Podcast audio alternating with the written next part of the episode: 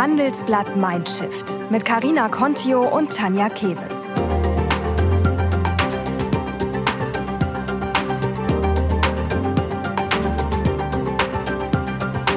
Pamela Papst ist die erste von Geburt an blinde Strafverteidigerin Deutschlands. Zu ihren Klienten zählt die Berlinerin Mörder, Hochstapler, Räuber, Dealer und Vergewaltiger.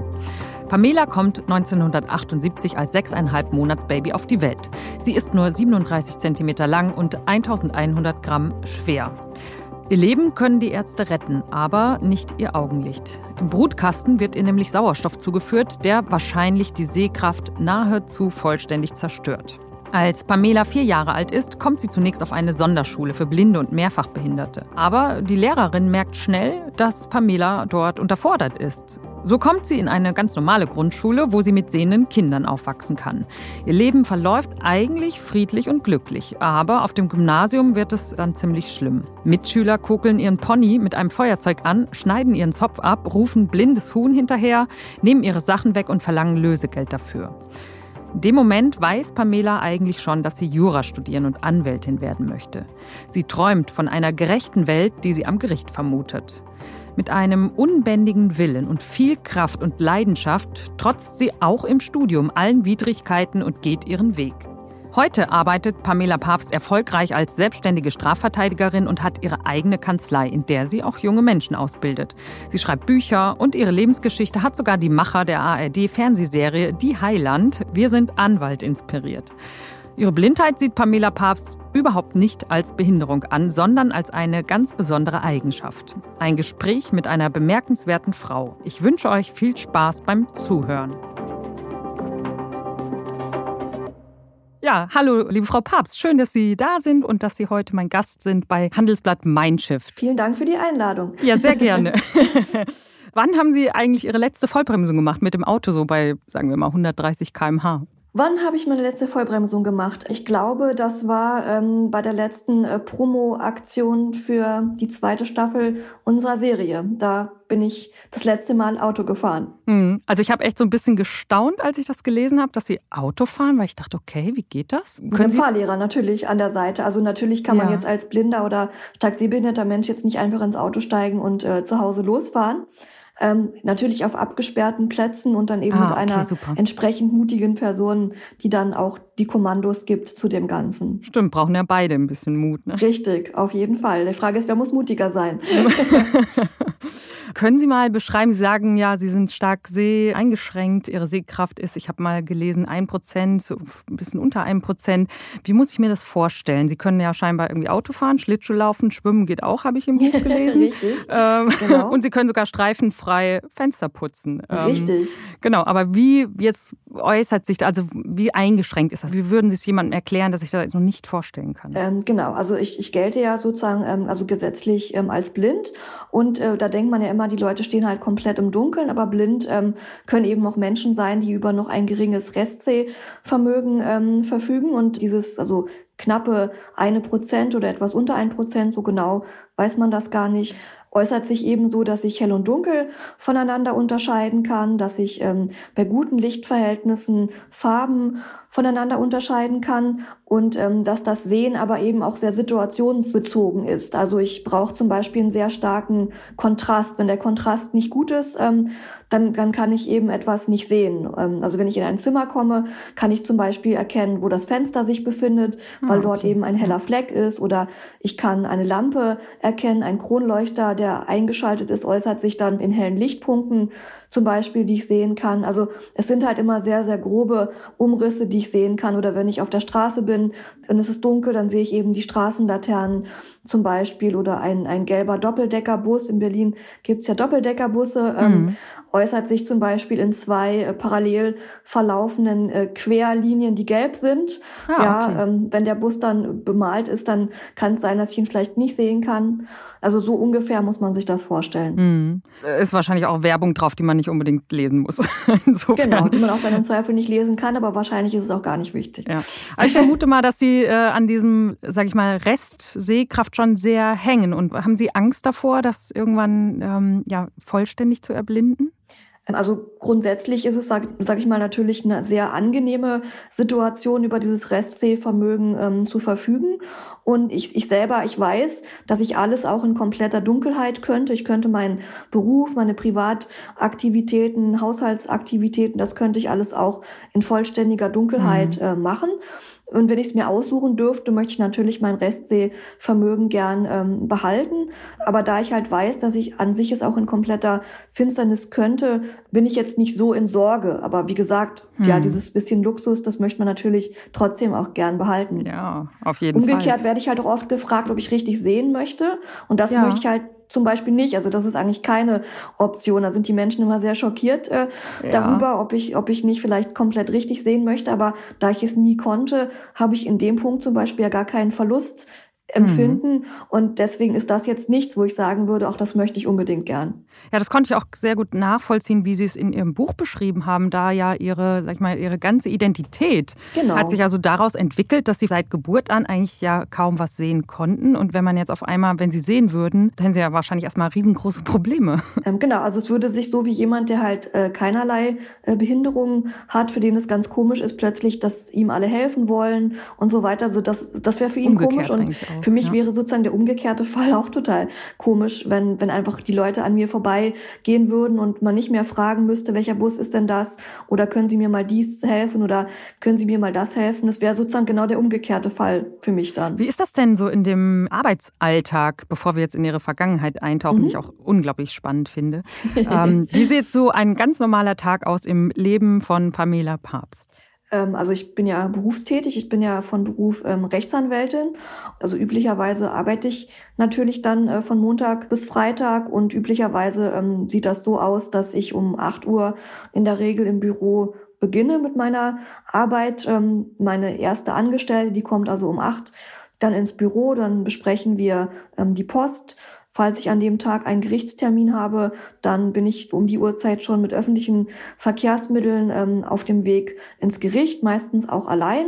Meistens treffe ich dann vor Ort entweder eine Angestellte von mir oder ich treffe eine Praktikantin oder einen Referendar, der mir zur Ausbildung anvertraut ist und bestreite dann dort den, den Gerichtstermin oder wie ich gerade schon sagte, wenn ich halt keinen Gerichtstermin habe, dann bin ich halt vormittags im Büro, gehe vielleicht später am Tag dann ins Gericht. Also in der Regel bin ich eigentlich fast jeden Tag ähm, im Gericht, schwerpunktmäßig im Strafgericht, aber auch in anderen Gerichtsgebäuden. Teilweise fahre ich auch mal mit der Bahn irgendwo durch, durch Deutschland ins Gericht, habe dann nachmittags üblicherweise Mandanten im Büro ähm, sofern die Mandanten nicht ins Büro kommen können, muss ich die im Gefängnis besuchen. Oh, das mache ich zum Beispiel heute Nachmittag. Okay. Und um 18 Uhr hoffentlich lasse ich dann den Bleistift fallen und bin müde und kaputt und sage dann, okay, wieder ein Tag, ein interessanter Tag geschafft. Spannend, spannend. Sehr bunt auf jeden Fall. Ja, total. Das Gericht ist ja das Kriminalgericht in Berlin-Moabit und äh, genau. ich glaub, glaube sogar ihr Lieblingsort. Richtig. Ähm, ich habe mal geguckt, das ist riesengroß. Also es sind 16.000 Quadratmeter. Es gibt 90 Gerichtssäle. Wahrscheinlich ja, ist es das größte Strafgericht Europas. Und Richtig, sie, genau. Ich behaupte einfach mal, dass Sie sich dort besser auskennen als die meisten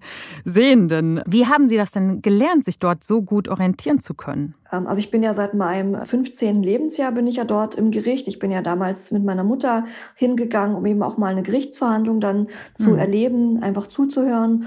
Und ähm, also grundsätzlich ist es so, dass wenn ich mich irgendwo auskenne, ganz egal, ob es jetzt ein Gebäude ist oder ein Park oder irgendwas, ist halt der Punkt, wo ich sage, okay, jetzt kenne ich mich aus, dann erreicht, wenn ich so eine Art Vogelperspektive im Kopf habe. Also wenn ich mir dieses Gebäude oder dieses Territorium eben wirklich so vorstellen kann als Luftaufnahme und genau sagen kann, wenn ich jetzt hier geradeaus gehe und dann links um die Ecke bin ich da und dann nochmal rechts um die Ecke, dann bin ich da.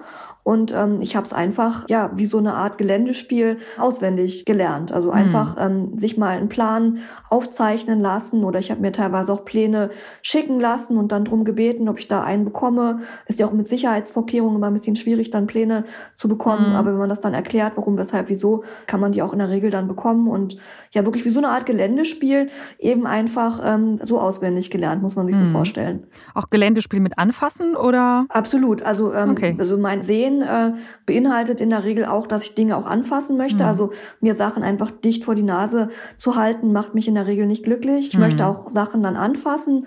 Und also zum Beispiel die Türen im Gericht, die nehme ich halt so als dunkle Flecken wahr, halt auf der weißen Wand. Wo die weiß ist, weiß ich eigentlich gar nicht. Mhm. Kann auch sein, dass die hellgrau ist oder hellbeige oder hellgrün oder so. Mhm. Also auf der hellen Wand einigen wir uns auf die helle Wand. Und dann fasse ich natürlich schon auch gerne die Türen dann an. Manchmal sind Zahlen draufgeschraubt, da kann man dann die Zahlen ah, ja, auch genau. sicherheitshalber nochmal anfassen oder sowas. Manchmal sind die Zahlen zu weit oben. Da habe ich jetzt keine Leiter dabei, um da hochzusteigen oder so. So weit geht's ja nicht. Ähm, Räuberleiter mit dem äh, Referendar? ja, genau. Oder mit dem netten Wachtmeister oder genau. so. Nein. Aber ja, das ist übrigens auch ganz nett. Wenn man Leute toll findet, dann kann man sich bei denen mal ganz unbefangen mal einhaken. Mal einhaken ne? Und bei denen mal ein bisschen spazieren gehen, ein bisschen auf Tuchfühlung, ist auch Schön. sehr praktisch. Ja. Wie ist das denn, wenn Sie, Sie haben vorhin gesagt, Sie gehen nachmittags dann auch mal ins Gefängnis. Wenn Sie jetzt da, also Sie haben ja mit äh, nicht ganz so leichten Straftaten zu tun. Es sind Mörder dabei. Es ist halt ein bunter Blumenstrauß. Also im Grunde ein Ritt durchs ganze Strafgesetzbuch, kann man sagen. Ne? Genau, also schwere Jungs und schwere Mädchen. Mädchen wahrscheinlich genau. eher weniger.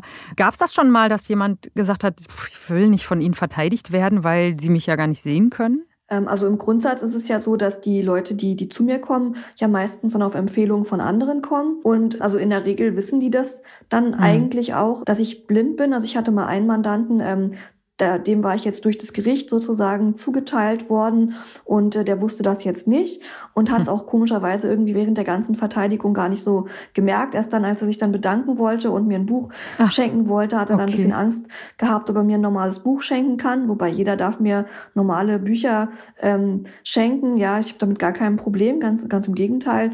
Ähm, wieso der das nicht gemerkt hat, ist mir heute noch rätselhaft. Hm. Aber also dadurch, dass die Leute sich ja mich quasi aussuchen, ähm, tritt dieser Fall eigentlich in der Regel nicht ja, ah, okay. ein. Ich hatte zweimal ja. einen Mandanten, ähm, der war aber auch schwerst psychisch krank. Der hat dann auch die Staatsanwältin als Hure beschimpft und mhm. äh, hm. der war dann der Meinung, ich sei ein Zombie, weil ich ja nicht richtig sehen mhm. könnte. Aber also das konnte ich jetzt nicht wirklich ernst nehmen, weil nee, der war psychisch einfach so gestört. Ähm, also ja.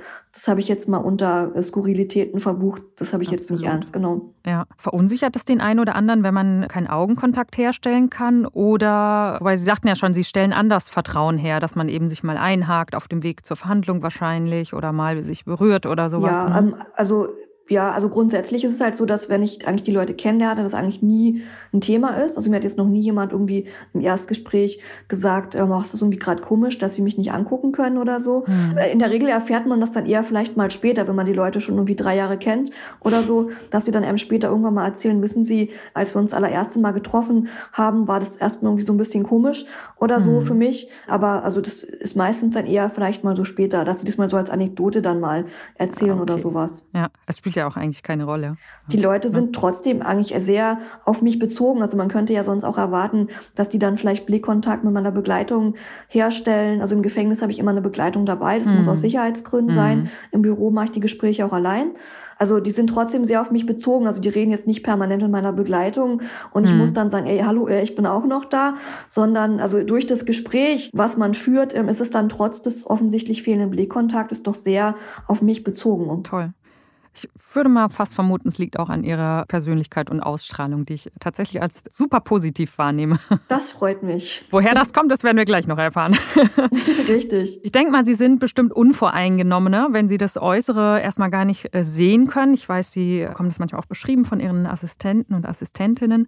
Ertappen Sie sich trotzdem auch mal dabei, dass Sie Vorurteile haben? Ja, absolut. Also ich sage mal, ein blinder Mensch äh, hat ja durchaus auch, auch Vorurteile, ähm, aber die werden natürlich dann aus anderen Quellen gespeist als jetzt die Optik, wenn die Optik wegfällt. Also ähm, mhm. ich habe auch Leute schon getroffen, da dachte ich, oh mein Gott, wenn die bei mir als Vorlesekräfte angestellt wären, ähm, das wäre ja gar nicht auszuhalten. Also ich kann zum Beispiel überhaupt nicht leiden, wenn Männer eine sehr hohe Stimme haben. Das finde ich irgendwie total unmännlich. Mhm. Ja, oder wenn Frauen eine sehr kreischige Stimme haben. Ich gehe für mein Leben gern asiatisch essen, aber manche asiatische Frauen haben ja zum Beispiel eine sehr schnarrige Stimme. Auch immer, da können die ja nichts dafür, um. Gottes Willen. Aber das sind dann vielleicht so Sachen, die mir dann so auffallen, ja. Sie haben ja gerade schon so ein paar Dinge genannt, anhand derer Sie sich ein Bild machen von Ihrem Gegenüber, weil das müssen Sie ja machen irgendwie auch.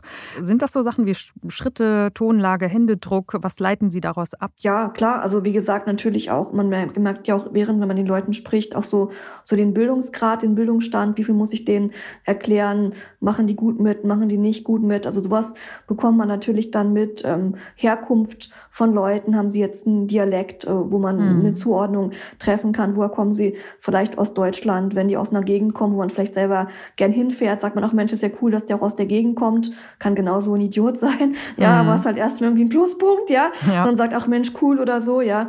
Ja, das sind dann so die Punkte natürlich auch. Ne? Mhm. Klar merkt man auch, sind die Leute aufgeregt, sind sie nicht aufgeregt, äh, reden sie die ganze Zeit, sodass man die kaum eingrenzen kann, muss man irgendwie gucken, ja, weiß ich nicht, wir haben jetzt so und so viel Zeit und wir müssen jetzt hier mal einen Plan schmieden mhm. und die mhm. Leute reden einfach immer irgendwas, was jetzt mit der Sache nichts zu tun hat, dann muss man auch mal auf den Tisch hauen und sagen, also hören Sie mal zu, jetzt, jetzt ist hier mal Feierabend, wir müssen jetzt hier mal einen Plan machen. Das kann ich mir bei Ihnen noch nicht so gut vorstellen, aber...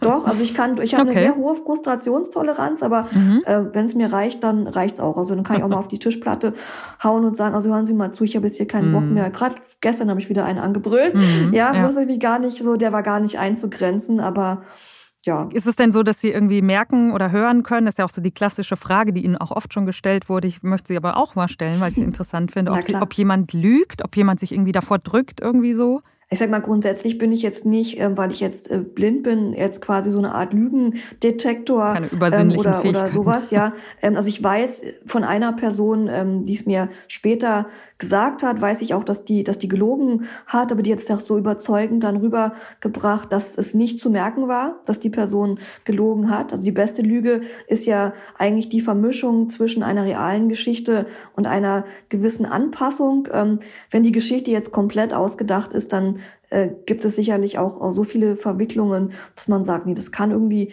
nicht stimmen mhm. ähm, oder sowas. Aber das sind dann auch, das würde auch ein Sehner aus meiner Sicht erkennen oder ein Sehner würde es wiederum auch nicht erkennen. Also das mache ich jetzt weniger an meiner Sehbehinderung fest, sondern auch einfach an so ein bisschen auch beruflicher Erfahrung natürlich mhm. dann. Ne? Ja. Jetzt haben Sie ja tatsächlich auch, sage ich mal, viele Straftäter als Strafverteidigerin auch, als Mandanten. Ich weiß nicht, ob es auf die Frage eine kurze Antwort gibt, aber als Laie fragt man sich ja, sage ich mal, bei irgendwelchen Partygesprächen oder so, wie kann man denn als Anwalt einen brutalen Totschläger verteidigen oder jemanden, der wegen Kindesmissbrauch auf der Anklagebank ja, ähm, sitzt? Also wie rechtfertigen ja. Sie das? Und zwar jenseits der Standardantwort, dass es natürlich ja. ihr Job ist, ja, und dass jeder auch einen fairen Prozess verdient hat. Aber irgendwann liegen sie ja abends auch zu Hause und denken so, oh Mann. Ja, also ich finde halt Strafrecht erstmal irre spannend. Also mhm. da, da wird der Krimi halt irgendwie lebendig. Also das macht's halt jetzt um, das wäre zum Beispiel jetzt eben auch der, der Totschläger oder der Mörder, dass man halt mhm. sagt, ähm, das ist einfach super interessant und auch eine große Verantwortung natürlich, die man da, die man da hat. Und, und diese Menschen sind ja auch mehr als als ihre Tat. Also wenn man die dann kennenlernt, so, dann können die einem tatsächlich auch sympathisch ähm, sein und es kann eine total spannende Geschichte sein, was jetzt zum Beispiel dieser Tat äh, vorausgegangen ist oder was dieser Tat noch nachgefolgt äh, ist sozusagen an an Dingen ähm, und bei der Tat selber ist man ja nicht dabei. Also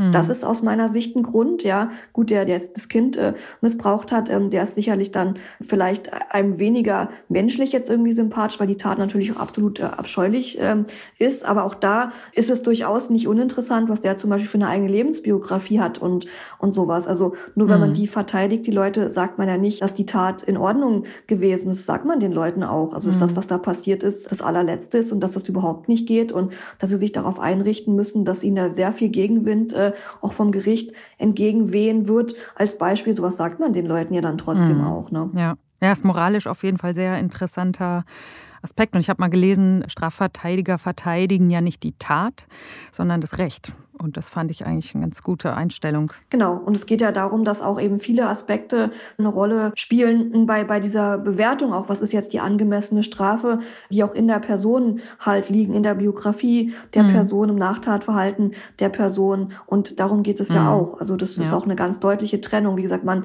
heißt ja deswegen nicht die Tat gut, äh, ganz im Gegenteil. Mhm. Ja. Man bringt keine anderen Leute um und man tut mhm. auch keinen kleinen Kindern was. No. Ne? Und das ist ja, was man oft als Laie äh, gar nicht mitbekommt über die Medien, weil da einfach nur über die Tat berichtet wird. Und genau. man kriegt diese ganzen biografischen Hintergründe, die ja auch eine Rolle spielen. Richtig. Kriegt man erstmal so gar nicht mit und kann dann schnell urteilen. Genau, und ich kann es auch ganz gut trennen. Also in einem Studium, wenn man da Fälle löst, dann redet mir auch von, von A und B, der A schlägt den B oder der A tötet den B. Hm. Und ähm, das bricht man sich selber auch so ein bisschen dann runter. Also wenn man abends im Bett liegt, so, also ein Arzt, klar, ist auch berührt von dem, was er da tut, ähm, aber er muss halt auch genauso das irgendwie ein bisschen abschalten können, wie man jetzt selber. Hm. Ne? Da ist ja dann eigentlich die, die, juristische Sprache schon ein bisschen prädestiniert dafür, indem genau. man halt sagt, ne, Person A, Täter A, Täter B oder Richtig. so, hilft ja genau. dann auch eine Distanz irgendwie zu bekommen. Ne? Richtig. Ja. Ich habe gelesen, dass Sie als Sie elf Jahre alt waren, zum ersten Mal zum Anwalt mussten. Was um Himmels Willen haben Sie denn da als kleines Mädchen schon verbrochen? Ähm, ja, da man ja erst ab 14 strafmündig ist, ähm, war ich zu der Zeit natürlich da noch völlig außen vor. Und ähm, also es ist so gewesen, dass meine Eltern, äh, als ich ungefähr zwei Jahre alt war, ähm, Post bekommen haben, dass sich der Gerichtsvollzieher angekündigt hatte. Und ähm, das war natürlich klar, dass das ich nicht sein konnte, weil ich war ja noch viel zu klein und äh, sehbehindert ja noch dazu oder blind. Mhm. Und meine Eltern haben das dann auch mit dem Gerichtsvollzieher geklärt, ähm, dass ich das nicht bin. Also der Vorwurf war, dass sie... Äh, die Bestellung halt von Waren, also ähm, die halt dann später nicht bezahlt worden sind. Das hat eine andere Person, eine, eine hat sozusagen betrügerisch einfach fremde Daten verwendet, wobei da nicht zusammengepasst hat. Das ging jetzt nicht darum, das mir konkret in die Schuhe zu schieben, sondern hat einfach mhm. meinen Vornamen, meinen Nachnamen und eine völlig andere okay. Adresse die damals auch in Ostberlin lag, also auch hinter der Mauer lag, sozusagen benutzt, um eben Ware äh, nicht äh, bezahlen zu müssen. Hm. Das war ja ein sehr einprägsamer Nachmittag dort genau. in der Kanzlei. Genau, ähm, ich wollte zu meiner Oma. Ich wollte ja. nicht zu meiner Oma, ich wollte mit dahin. Unbedingt. Und ne? war halt mit meiner Mutter halt dann dort und ähm, ja, wie dieser Rechtsanwalt gesprochen hat. Das hat mich eben so nachhaltig beeindruckt. Hm. Also Sprache hat mich schon immer sehr begeistert, dass ich gesagt habe, so wie dieser Mann redet, möchte ich auch gerne reden können. Und dann hat meine Mutter gesagt, dann musst du Jura studieren. Also es ging gar nicht so sehr ums Recht und um die Gerechtigkeit, und sowas ah, alles, okay. sondern in dem Moment ging es ja. eigentlich mehr um die tollen Worte. Ja, ich habe ja gedacht, dass Sie, also ich wusste, dass in dem Moment der Wunsch auch äh, entstanden ist, bei Ihnen Jura später zu studieren. War er da wirklich zum ersten Mal da oder kam er erst später, als in der Schule die Mitschüler angefangen haben, Sie zu mobben? Ähm, nein, also diese Idee, also im Prinzip, also wenn man so toll reden kann wie dieser Mann, dann müsste man eben Jura studieren. Das, das war dann sozusagen erstmal so diese Idee. Ja, okay. Und dann haben wir ja auch Rechtsanwalt dann gespielt, meine Cousine und ich dann zu Hause und haben uns ja auch dann mit entsprechenden Fernsehsendungen dann auch identifiziert. Also dieses Thema, äh, was macht ein Rechtsanwalt und so weiter, das war eigentlich da dann schon, schon Thema. Hm. Und ähm, als ich dann halt damals in der Schule gemobbt wurde, was sie ja ähm, auch, auch ansprechen, da hatte das Ganze ja dann auch eigentlich schon einen Vorlauf, also auch einen Vorlauf mhm. von mehreren Jahren, also von drei, vier Jahren gehabt und ähm, das war in dem Sinne halt unabhängig voneinander. Also so Krimi mhm. hat mich auch parallel immer sehr interessiert. So mit vier, fünf Jahren war es schon der Verkehrspolizist, okay. mein heimlicher Held und es hat sich dann natürlich im Laufe der Zeit dann mehr so in Richtung äh, Streifenpolizist, Kriminalpolizei, es hat sich dann so in die Richtung dann weiterentwickelt. Mhm. Aber so dieses ganze Konglomerat zwischen Jura, Polizei, Gericht, Rechtsanwalt, das war irgendwie immer schon in meinem Leben irgendwie vorhanden. Haben Sie sich schon zu Hause gefühlt? ja, genau. Sie haben dann bis zum Abitur wirklich krasse äh, Sachen erleben müssen, seelische, körperliche Gewalt. Was ist Ihnen da alles passiert? Und ich frage mich, verfolgt Sie das heute noch? Also es ist so gewesen, dass ich ja also normal beschult wurde. Also ich bin mit sehenden Kindern gemeinsam beschult worden. Und ähm, also ab der siebten, achten Klasse gab es halt diverse Übergriffe. Also Sachen wurden äh, weggenommen und nur gegen Geld wieder zurückgegeben. Ähm, auf, auf Kleidungsstücke wurde was draufgeschmiert. Ich habe lange Haare, da wurden zum Teil mir mit der Schere dann in die Haare geschnitten, also Strähnen abgeschnitten, jetzt nicht komplett die Haare abgeschnitten, mhm. aber Strähnen abgeschnitten. Mir wurde äh, ein Feuerzeug äh, hingehalten, wo dann, äh, also immer so geschnipst mit dem Feuerzeug, weil ich davor Angst hatte. Und dabei sind dann ja halt meine scheiße, Haare halt sehen kann. Ja. angebrannt worden. Also jetzt nicht absichtlich quasi abgebrannt worden, aber es ist halt dann an die Haare rangekommen und dann sind halt die Haare dann verkokelt am Pony mhm. und halt einfach ganz krasse Ausgrenzung. Also du gehörst nicht zu uns. Ähm, ich habe alleine gesessen in der Klasse. Ich habe auf der Klassenfahrt Stress gehabt, dass keiner mit einem ins Zimmer wollte. Also im Prinzip halt so das ganze, das ganze Programm, ja, was es da so gibt. Hm. Und das war natürlich schon sehr belastend und sehr traurig, ja. Mhm. Es ist halt so, dass ich eigentlich äh, bis heute halt lieber Erwachsene verteidige und nicht so gern halt Jugendliche, mhm, äh, weil okay. ich halt, also ich, mit Jugendlichen finde ich es halt immer so ein bisschen schwierig, ja. Also meine mhm. damaligen Klassenkameraden, die waren ja auch so in dem Alter 14, 15, 16 und mir sind persönlich halt einfach Erwachsene lieber als jetzt Jugendliche. Mhm. Vielleicht aus dieser Erfahrung heraus, keine Ahnung. Und ähm, weiß ich nicht, wenn man jetzt an der Geburtstagstafel sitzt, sitze ich halt nicht gerne ganz aus. Ich sitze halt mehr so lieber in der mhm. Mitte, dass ich vor mir rechts und links noch jemanden hab, so um halt nicht so das Gefühl zu haben, ich sitze jetzt ganz außen, ich werde jetzt halt so abgeschoben oder ja. so. Also so in so Kleinigkeiten äußert sich das im Grunde dann bis heute, aber ich glaube, dass ich das insgesamt ganz gut überstanden habe, ja. Oh, gut. Sie hatten ja auch tatsächlich den, den wirklich starken Willen, ich stehe das jetzt durch, weil genau. ich Jura studieren will. Und dann habe ich mein Abi in der Tasche, dann kann mir hier keiner Richtig, mehr was. Ich will mich nicht unterkriegen lassen. Ja. Das Jurastudium haben Sie dann in nur acht Semestern absolviert. Das ist, glaube ich, schon für Sehende eine tolle Leistung. Ich habe selbst im Grundstudium, also ich habe Volkswirtschaft studiert, ich habe ein paar Semester mhm. öffentliches und privates Recht gehabt. Ich musste unglaublich viele Gesetzestexte lesen, zig Fälle lösen. Also ich kenne das auch. Stundenlange Klausuren schreiben, dicke Bücher, die man durchblättern und lesen muss. Äh, wie haben Sie das denn bitte geschafft, ohne den ganzen Kram sehen zu können? Also gab es da überhaupt die Lehrbücher schon in Blindenschrift? Ähm, nein, also es ist so, dass zu meiner Zeit ähm, es ja auch die Lehrbücher zum Beispiel jetzt nicht als E-Book ähm, gab ja. oder sowas. Also es ist so gewesen, dass ich äh, zum Teil Lehrbücher äh, nach Marburg geschickt habe, wo die dann vom Blindenverein auf Kassette aufgelesen worden sind. Also Kassetten, das sind so kleine viereckige Schächtelchen, da sind so, so ein Band drin und das muss man dann so drehen. Ja, ja die verhaspeln ähm, also, sich manchmal, wer es nicht kennt, wer zu jung ist. Ne? Ja, genau, also jedenfalls, ähm, also entweder ich habe es halt auf Kassette lesen lassen, da kommt dann bei so einem 250 Seiten Buch ähm, kommen dann da so 30 Kassetten, 90 Minuten ungefähr bei raus, also auch schon ein riesengroßer Haufen.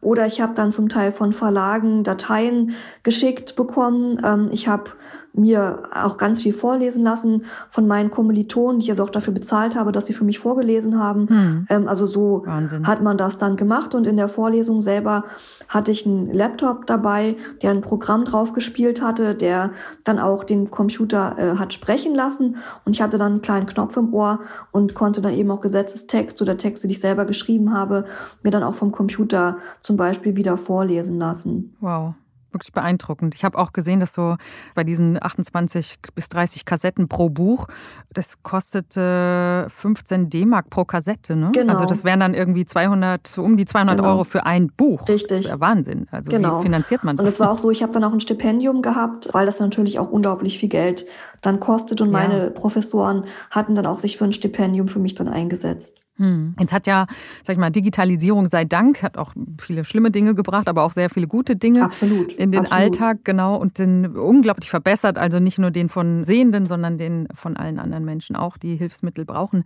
Welche Hilfsmittel oder Apps nutzen Sie heute, wo Sie denken, boah, das hätte ich damals im Studium gerne gehabt? Ähm, also grundsätzlich ist es so, dass das, sage ich mal, also trotz aller Digitalisierung ähm, aus meiner Sicht auch der Mensch halt irgendwie nicht vergessen werden darf. Also ich, ich persönlich schätze das sehr, dass ich im Büro auch zwei Mitarbeiterinnen habe, die eben auch äh, tatsächlich eben mit mir losgehen, die Post äh, für mich vorlesen und sowas alles. Also aus meiner Sicht kann man den Mensch da auch auf gar keinen Fall komplett irgendwie rausnehmen, weil jede menschliche Unterstützung einfach nochmal viel flexibler ist als jede technische Unterstützung.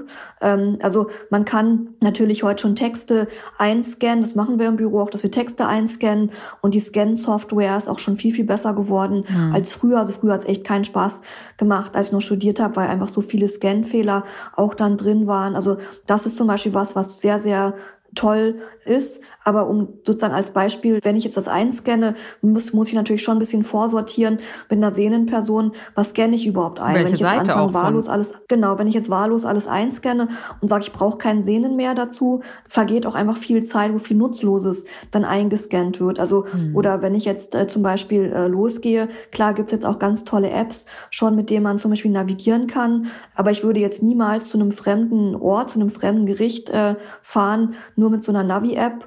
Da würde ich immer eine sehende Person dann auch mitnehmen. Mhm. Also das ist alles super gut. Also es, ähm, es gibt halt auch zum Beispiel so Apps, ähm, die eben kurze Texte mal vorlesen können, wo man dann einfach mal das Handy gegen ein Türschild halten kann, wo das Türschild mal schnell vorgelesen wird. Oder wenn ich halt verschiedene Schriftstücke habe und will rauskriegen, was ist jetzt was, oder will ich nur mal schnell eine Dosenbeschriftung lesen oder so, da gibt's halt auch wirklich tolle Apps auf dem Handy, die man super benutzen kann. Aber ich würde jetzt auf gar keinen Fall, wie gesagt, sagen, dass das komplett ersetzt wird. Oder Wikipedia mhm. zum Beispiel ist auch toll, weil so viel kann man gar nicht als Blindenschriftbibliothek irgendwie zu Hause haben. Also das sind so Sachen, so das selbstständige Arbeiten einer blinden Person ist schon krass gefördert worden dadurch, aber man darf halt eben nicht denken, dass dadurch halt der Mensch irgendwie komplett nutzlos wird, ja. Hm. Ich habe bei der Vorbereitung für unser Gespräch einen wahnsinnig guten YouTube-Kanal entdeckt von Mr. Blind Live. Das ist ein junger, sehbehinderter Mann aus Hamburg. Und ich habe selbst so ein Fable für Gadgets. Mhm. Und er stellt da auch einige vor, die das Leben erleichtern. Zum Beispiel gibt es Sensoren, die man sich vorne auf die Schuhe drauf macht, in die Sohle rein, die über Vibration viel früher als Blindenstöcke erkennen sollen, äh, wo jetzt ein Hindernis ist. Oder es gibt eine Hightech-Brille, die mit künstlicher Intelligenz äh, Gesichter erkennen kann. Also wenn ich die genau. aufhabe und dann geht die Tür auf, dann kann die mir sagen, okay, der Victor aus dem Tonstudio ist gerade in den Raum reingekommen. Also Richtig, ich schon genau, super das kenne ich auch. Aber Sie müssen ja. der Brille natürlich vorher Bescheid sagen, wie der Victor Muss man vorher, der aussieht. muss das lernen. genau. Richtig, ja. genau. Im Supermarkt kann Verpackungsbeschreibungen, Preise vorlesen und so. Genau. Und ich genau. habe mir ähm, gestern eine App runtergeladen und das fand ich total spannend, weil ich immer gedacht habe, okay, wenn ich blind einkaufen gehe, kann ich ja äh, betuppt werden, was sie mir für ein Rückgeld rausgeben. Wir können das jetzt mal hier, ich habe ein paar Geldscheine noch? Noch? Sind wir mal schnell weg. Bargeld ist immer schnell weg. Wenn ich jetzt hier diese App drauf halte, vielleicht können wir das mal hören. Sie selbst doch. Moment. So, so ist mit Fiat 20 Euro. Genau, 20 Euro. 5 Euro. Mal sehen, was das Höchste ist, was ich hier habe. Euro. 50 Euro. Wow. Also das finde ich total toll. Und wenn ich das jetzt in diesen toll. Raum rein, rein Szene, Vorschau. knipse und fotografiere das Studio. Wahrscheinlich eine Lampe und ein Glas auf einem Tisch. Also ich finde das wirklich wow. wahnsinnig. Ich habe das gestern das zu Hause auch. Toll. Wahrscheinlich ein Bett mit einer Decke drauf, wahrscheinlich genau. eine Vase mit, also wahnsinnig Richtig. toll. Ich nutze die auch. Ich finde die auch ganz großartig, diese, diese App. Und gerade auch eben Geldscheine erkennen, ist halt ein großes Problem. Also das hm. ist halt auch wieder das, was ich vorhin halt sagte. Wenn man jetzt zum Beispiel zu Hause seine Geldscheine hat, dann würde ich die mit dieser App zum Beispiel irgendwie vorsortieren und mir dann ja. schon mal so ein bisschen ins Portemonnaie ähm, sortieren. Oder damit kann man natürlich auch dann ähm, die Dosen zu Hause sortieren und kann halt sagen, okay, da ist jetzt die Erbsensuppe, da ist jetzt die Linsensuppe. Wenn ich natürlich jetzt im Supermarkt bin und versuche jetzt quasi das komplette Regal damit abzuscannen, das kann ich natürlich machen. Da muss man mhm. sich dann eben wieder fragen, ja, will ich irgendwie zwei Stunden vom Suppenregal ähm, verbringen oder will ich das halt nicht? Aber grundsätzlich ist diese App natürlich absolut genial, ähm, ja. eben einfach, um sich helfen zu lassen. Ne? Ja. Ich glaube, es ist ja auch alles noch relativ so im Anfang. Also wer weiß, wo man in fünf oder in zehn Jahren dann, genau. welche technischen Möglichkeiten man da hat. Das ist genau. unglaublich Und die App spannend. ist ja auch durchaus auch was für Leute, die jetzt vielleicht die nicht gut lesen können, als Beispiel, die jetzt Analphabet sind oder sowas. Also für die ist es ja, ja auch toll. Man ja, denkt immer genau. nur, jemand sehbehinderte Leute, aber es gibt ja auch andere Menschen, denen es wirklich helfen würde. Ne? Mhm. Und mit einem Kopfhörer im Ohr, dann muss man sich, kann man in der Bahn einfach auch mal einen Flyer lesen oder sowas. Ne? Genau, ne? ja. so ist es. Wie ist das denn? Wir haben ja bald Bundestagswahl. Also ich weiß, dass es vor zehn Jahren oder so alles noch ein bisschen mit Wahlschablonen, mit Blindenschrift und so drauf. Wahlprogramme musste man, weiß ich nicht, oder ja, sich auf eine CD schicken lassen, damit genau, man weiß, also, wo man sein Kreuzchen macht. Wie ist das denn inzwischen? Genau. Ähm, na, die Wahlprogramme, die kann man halt natürlich sich alle im Internet auch also anschauen, also kann sich die vom Computer dann vorlesen lassen. Diese Schablone, die, die gibt's immer noch. Ähm, ah, okay. Ich persönlich habe es immer so gemacht, dass ich mit einem Familienangehörigen dann eben in die Wahlkabine gegangen bin und das eben dann mit einer Person aus der Familie dann zusammen gemacht habe, ähm, in der Hoffnung, derjenige hat mir auch dann die richtige Stelle fürs Kreuzchen gezeigt. Ja, ja, da aber muss man ja schon auch vertrauen.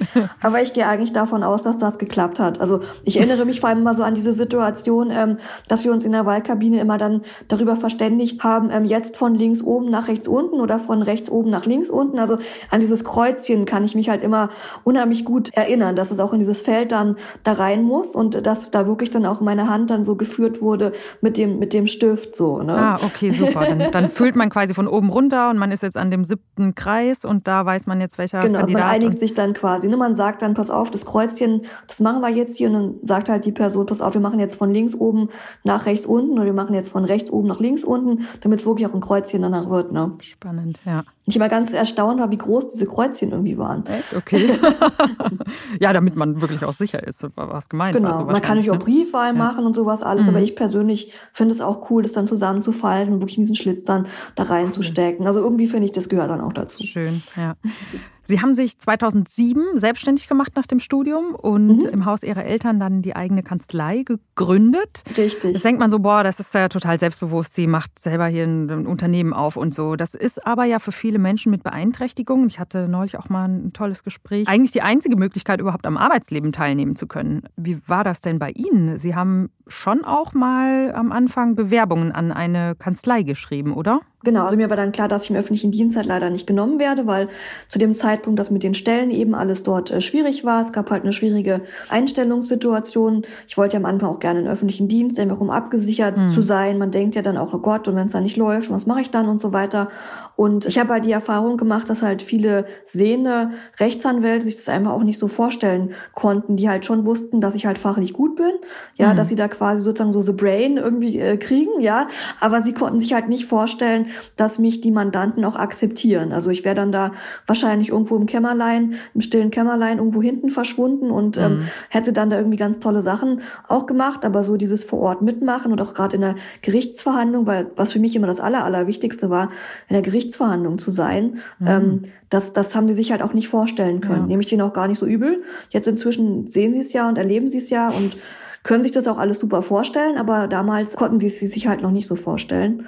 Mhm. Und ähm, so dass ich dann für mich halt gesagt habe, gut, wenn ich Strafrecht machen will. Also dazu kommt auch, dass es nicht so viele Anstellungsmöglichkeiten in diesem Bereich gibt. So im Zivilrechtsbereich und so gibt es eben auch mehr Möglichkeiten, sich auch anstellen zu lassen. Aber die Strafrechtler sind halt doch mehr so ein bisschen Individualisten dann auch und so. War halt irgendwie klar, okay, wenn ich das will, dann muss ich es halt irgendwie alleine auf die Beine stellen. Sie haben aber ja auch bei einer Bewerbung irgendwie dann doch noch was ziemlich Positives mitgenommen, oder?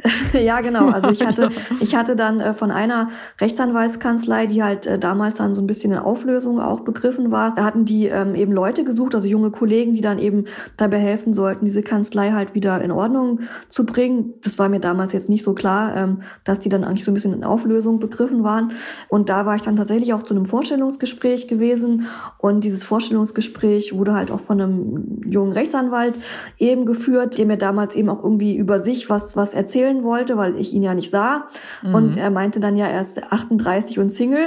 Wo Aha. wir uns dann spät, später dann so gefragt haben, na ja, aber das ist doch eigentlich jetzt nichts nichts Optisches, so, mhm. ja. Ähm, wenn er jetzt gesagt hätte, ich sehe so und so aus und haben uns halt nett unterhalten. Ähm, letztendlich hat diese Kanzlei dann gar niemanden eingestellt und der Kollege hatte von seinem Chef auch dann den Auftrag bekommen, mich wieder wegzuschicken, schon bevor das Vorstellungsgespräch überhaupt so richtig äh, mhm. angefangen hatte. Und das hat er dann aber irgendwie sich auch nicht getraut, weil er es ein bisschen traurig fand, dann mich quasi gleich wegzuschicken, dachte sich, kann man sich ja wenigstens nett unterhalten. Und ähm, ja, das ist dann später mein Partner geworden. Ich habe dann Schön. aus dieser Auflösungsmasse, habe ich dann sozusagen seine Mandate dann noch äh, abgewickelt. Und aufgrund dieser Abwicklung haben wir halt noch häufiger miteinander gesprochen und ähm, ja, sind dann haben uns irgendwie sympathisch gefunden, sind dann auch mal zu einem Seminar zusammengegangen, weil ich das Geld für meine Angestellten als Begleitung sparen wollte. Da dachte ich auch, gehst du mit ihm, musst du keine Überstunden zahlen. und ja, da hat man sich sympathisch gefunden Schön. und dann sind wir zusammengekommen. Und Sie haben auch heute die Kanzlei zusammen, ne? Genau, also er arbeitet noch für eine andere große Kanzlei als freier Mitarbeiter und wir bearbeiten bei uns aber auch dann eben die hm. Mandate dann gemeinsam. Wenn sie zwei Bösewichter kriegen, dann kann halt der eine den einen nehmen und der andere nimmt den anderen. Und äh, er hilft mir halt auch extrem halt mit den ganzen Akten, also mit dem Lesen auch der Akten. Also wir besprechen sämtliche Akten gemeinsam und ich vertrete das dann vor Gericht, aber wir, wir planen sozusagen dann das alles auch dann zusammen. Wir planen jede Akte quasi gemeinsam. Das hilft sehr. Glaube ich. Und macht auch Spaß, wenn man das dann zusammen machen kann. Ja. Ihr eigentlicher Traum war aber ja, Strafrichterin zu werden. Genau. Wieso richtig. hat das nochmal nicht geklappt? Das hat eigentlich gar keinen praktischen Grund, sondern es hat nur einen rechtlichen Grund. Im Gesetz, was den Strafprozess regelt, steht halt drin, ähm, das Gericht schöpft sein Urteil aus dem Inbegriff der Hauptverhandlung und dieses Wort Inbegriff wurde halt äh, vom, vom höchsten Gericht eben definiert als Hören, Sehen, also alle Wahrnehmungen zusammen. Und hm. aufgrund dieser Definition ähm, sagt man halt, dass ein blinder Richter eben kein ordnungsgemäß besetztes Gericht sozusagen darstellt. Was aber nur im Strafrecht ein Problem darstellt, weil diese Formulierung, die gibt es nur im Strafrecht. Also es ist gar kein faktisches Problem, es ist nur ein rechtliches Problem. Wie blöd eigentlich. Also ich ja, meine, ist total blöd. Göttin Justitia hat ja auch verbundene Augen. Also ich glaube Genau. nicht, dass sie ein schlechteres Urteilen fällen, nur weil sie das Äußere nicht sehen können. Das ist ja, Ja, richtig. Muss man sie mal fragen. Kann man das nicht mal, kann man da nicht irgendwie so eine, äh, weiß ich nicht, so eine Klage oder dass man das mal ändert? Das ist ja eigentlich, Ja, es- das ist ja diskriminierend, Ja, oder? man kann es halt nur dadurch ändern, indem halt ein Gericht, ein Richter halt an so eine Position setzt und Mhm. absichtlich sozusagen das Gericht sehenden Auges ähm, falsch besetzt. Ja, und dann wird das Dann durchgeklagt. wird das quasi dann angegriffen Müsste man mal machen, ja. und äh, müsste man halt einen Gerichtspräsidenten quasi finden, der bereit ist, das ähm, zu tun. hm. Also sehenden Auges quasi das Recht sozusagen zu brechen. Sehenden Auges, finde ich ganz gut. Genau.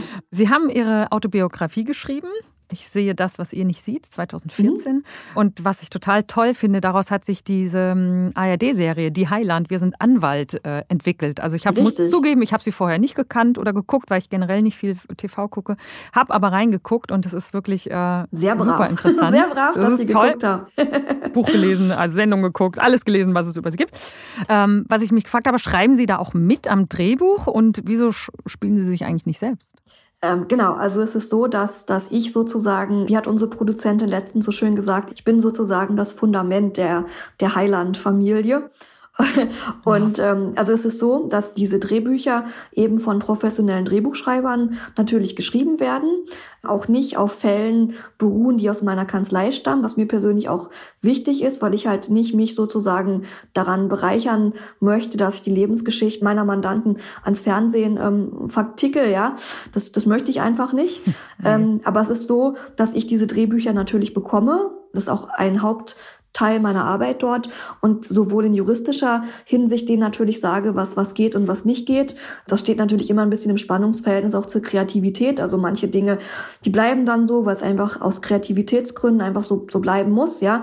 Aber ich sage denen halt, das geht halt juristisch nicht oder das müsst ihr anders machen oder das ist falsch und wenn ihr es so und so machen würdet, dann ist es auch schon repariert und ich gebe denen natürlich den kompletten Input halt für alle blindenspezifischen Sachen. Also ich erkläre denen, wie Hilfsmittel funktionieren, ich erkläre denen, wie ich in bestimmten Szenen was machen würde, wie ich mir was eingieße, wie ich mir, weiß nicht, eine Bluse bügeln würde. Ich coache die Schauspieler, die nehme ich mit ähm, in meinem Alltag und, und die Regisseure müssen zu mir ins Büro kommen, müssen quasi auch mal mit mir quatschen und so weiter. Also die müssen schon auch alle sozusagen so ein bisschen gebrieft werden und müssen sich auch so ein bisschen eingrooven einfach. Die Schreiber müssen noch alle meine Biografie lesen. Also die sollen schon auch alle sozusagen das reale Vorbild auch erleben, damit Mhm. sie in der Situation auch wissen, was sie da eigentlich machen. Toll, spannend. Das ist ja so ein Phänomen, dass so Anwaltsserien oder ich selber höre super gerne den Zeitverbrechen-Podcast, also so True Crime, ist ja unglaublich beliebt irgendwie hierzulande. Absolut. Äh, Sie haben selber als junge Frau äh, zehn Derrick-Folgen geschrieben Genau. und einen richtigen, fertigen Krimi in der Schublade, glaube ich. Ja, sogar. genau, das wollte ich gerade sagen. Ich habe auch noch einen fertigen Krimi in der Schublade. Also falls das jetzt jemand hört, der den gerne verlegen möchte, immer Genau. gerne mit. ähm, haben Sie eine Idee, was uns so an Verbrechen fasziniert? Also ich könnte mir vorstellen, dass es das ist, was mich auch an meinem Beruf fasziniert, dass man eben einfach dann in so eine fremde Welt halt eintaucht, die halt nicht die eigene ist, die man aber natürlich auch wieder abschütteln kann. Also Sie können den Podcast dann ausschalten und ich bin froh, dass ich die Hausdurchsuchung nicht in meiner eigenen Wohnung hatte. Also ähm, ich könnte mir vorstellen, dass das so eine ganz ähnliche Gemengelage Mhm, ist, die ja. uns da sozusagen begeistert. Wobei es bei der Romi eben zu diesen spannenden Fällen ja eben diese spannende Figur eben noch dazukommt und, und das Anliegen ja auch, ähm, was damit verbunden ist und eben auch das erste Mal, dass eine Person mit einer Behinderung wie selbstverständlich eben einfach auf dem Bildschirm erscheint und es eben nicht darum geht, wie hat sie diese Behinderung bekommen und wir das eben nicht als Schicksalsgeschichte irgendwie erzählen nach einem Unfall oder irgendwas, ähm, sondern dass sie es einfach hat und dadurch eben auch es normaler werden soll, ähm, so wie es halt auch jetzt in den Medien homosexuelle Personen zum Beispiel gibt oder lesbische äh, Personen gibt, ähm, wo auch keiner sich drüber Gedanken macht, warum Mhm. ist das so, ähm, soll es eben auch eine behinderte Person geben wie die wie die Romi, Ja. also ähm, in aller Freundschaft zum Beispiel, die haben ja demnächst auch mal einen, äh, einen Arzt, der im Rollstuhl sitzt, wo es ja auch dann einfach so ist, dass das so ist und äh, das soll auch Ja. immer, immer mehr Ja. um sich greifen, einfach weil es ja auch Teil der Gesellschaft einfach ist. Ne? Ja, das ist super wichtig, ja. Und ich finde auch, was habe ich neulich geguckt, eine Krimiserie auf, auf Netflix, eine dänische und so, habe ich mich total geärgert, weil die Verbrecher sind dann immer auch dasselbe Klientel. Also das Genau. waren dann, in dem Fall war das ein arabischer Clan.